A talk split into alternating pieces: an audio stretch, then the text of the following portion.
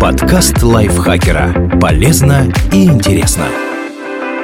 Всем привет! Вы слушаете подкаст лайфхакера. Короткие лекции о продуктивности, мотивации, отношениях, здоровье, в общем, обо всем, что сделает вашу жизнь легче, проще и интереснее. Меня зовут Ирина Рогава, и сегодня я расскажу вам, как вернуть себе свою сексуальность. Ваша сексуальность принадлежит только вам не зависит от внешних атрибутов и желаний других людей.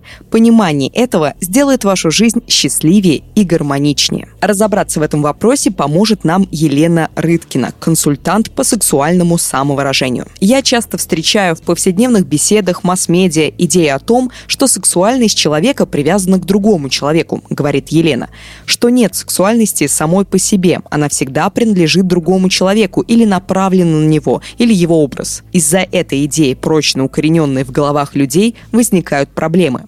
В любой непонятной ситуации мастурбируй. Главное из таких проблем – нежеланный секс. Знакомо ли вам чувством, что партнер хочет секса, а вы нет? Или наоборот? Обычно предписывается в таком случае выполнить желание другого, хотя это желание может даже не быть желанием близости именно с этим человеком, и тогда секс неизбежно превращается в мастурбацию, живым человеком. Я бывала по обе стороны процесса, говорит Елена. Человеком, которого использовали для удовлетворения, и тем, кто использовал других. В рамках отдельных игр по взаимному согласию и договоренности такое жертвование своего тела другому вполне нормально. В остальных случаях это может приводить к физической боли, страху близости, чувству использованности, недоверию, отчуждению. Любая сексуальная активность, на мой взгляд, оправдана только тогда, когда все участники хотят происходящего. И универсальное решение во многих случаях несовпадения – мастурбация – Удивительно, как даже в самых образованных кругах до сих пор многие считают ее необходимостью в случае отсутствия партнера, а не полноценным видом секса. С тех пор, как я открыла, что в любой непонятной ситуации, например, при несовпадении желаний, всегда можно помастурбировать,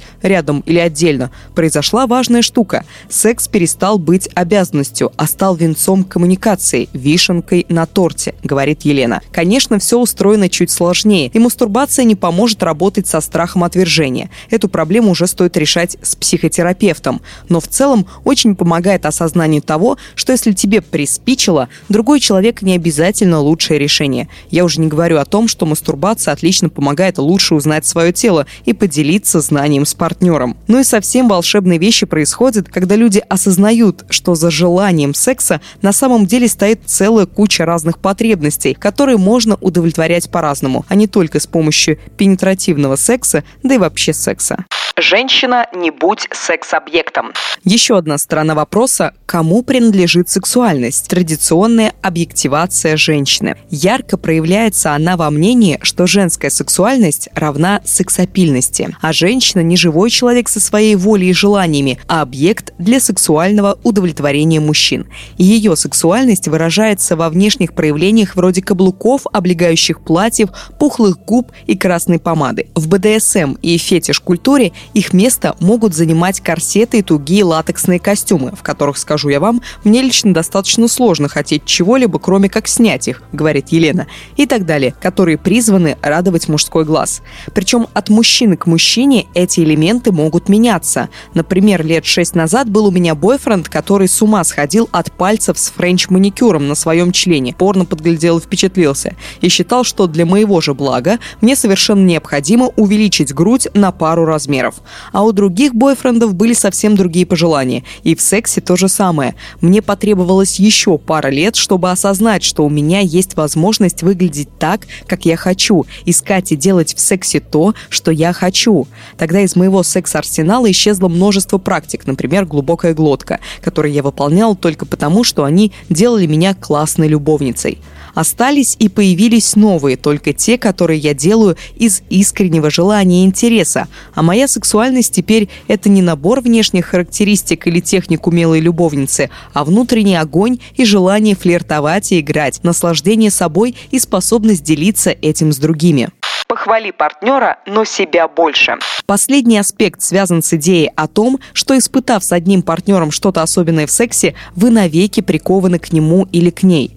Я пару раз попадалась на эту удочку, говорит Елена. Например, когда год назад я открыл для себя тантру с одним партнером. Я стала испытывать особое состояние сознания, в котором тотально растворялась в его воле и получала огромное удовольствие практически от любых манипуляций. И я влюбилась в это состояние. Мне казалось, что только он способен на такое, что только с таким волшебником я могу быть сексуально счастлива. Мне потребовалось пара недель и пара экспериментов с другими партнерами, чтобы понять, я научилась создавать новое состояние, в котором могу испытывать похожие ощущения с любым другим своим партнером при наличии доверия. Это позволило мне снова присвоить свою сексуальность. Да, он был моим проводником и учителем, но не он со мной что-то сделал, а я чему-то научилась. Он молодец, но мое знание принадлежит мне. Другая яркая ситуация произошла буквально пару недель назад. Последние несколько месяцев у меня были сложные отношения с собственной сексуальностью. Сказался болезненный опыт, связанный с работой. Не удивляйтесь, сексуальность тесно переплетена с другими сферами жизни. Я прямо чувствовала, как мало во мне сексуальной энергии. Точнее, она захаживала в гости ненадолго, чтобы потом скрыться от меня. И вот после победного матча России с Испанией в центре Москвы была такая мощная концентрация любви, бурных эмоций и сексуального заряда, что меня начинало вытаскивать из комы. Тут же неожиданно подвернувшийся красиво английский инженер за пару часов умной беседы совсем растопил лед. Объятия и поцелуи, последовавшие за этим, выпустили мой жар. Я превратилась в игриво-похотливого сорванца. Боже, как же я скучала по этому своему бесстыдству. И снова было мимолетное чувство, будто все дело в том, что залетный инженер что-то особенное наколдовал. Уже на следующий день я осознала, нет, опять не в мужчине дело. Точнее, он оказался в нужное время в нужном месте, но то, что во мне проснулось, мое, а не его.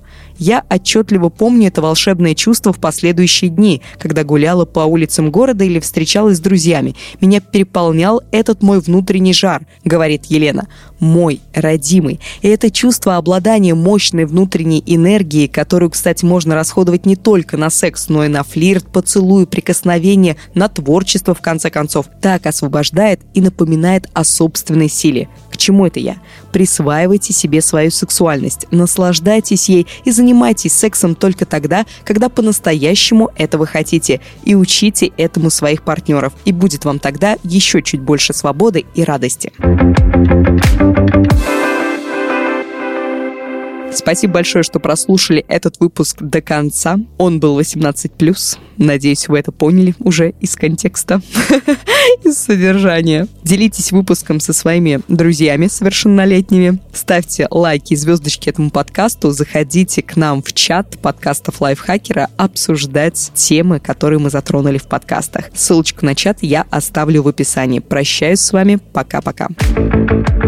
Подкаст Лайфхакера. Полезно и интересно.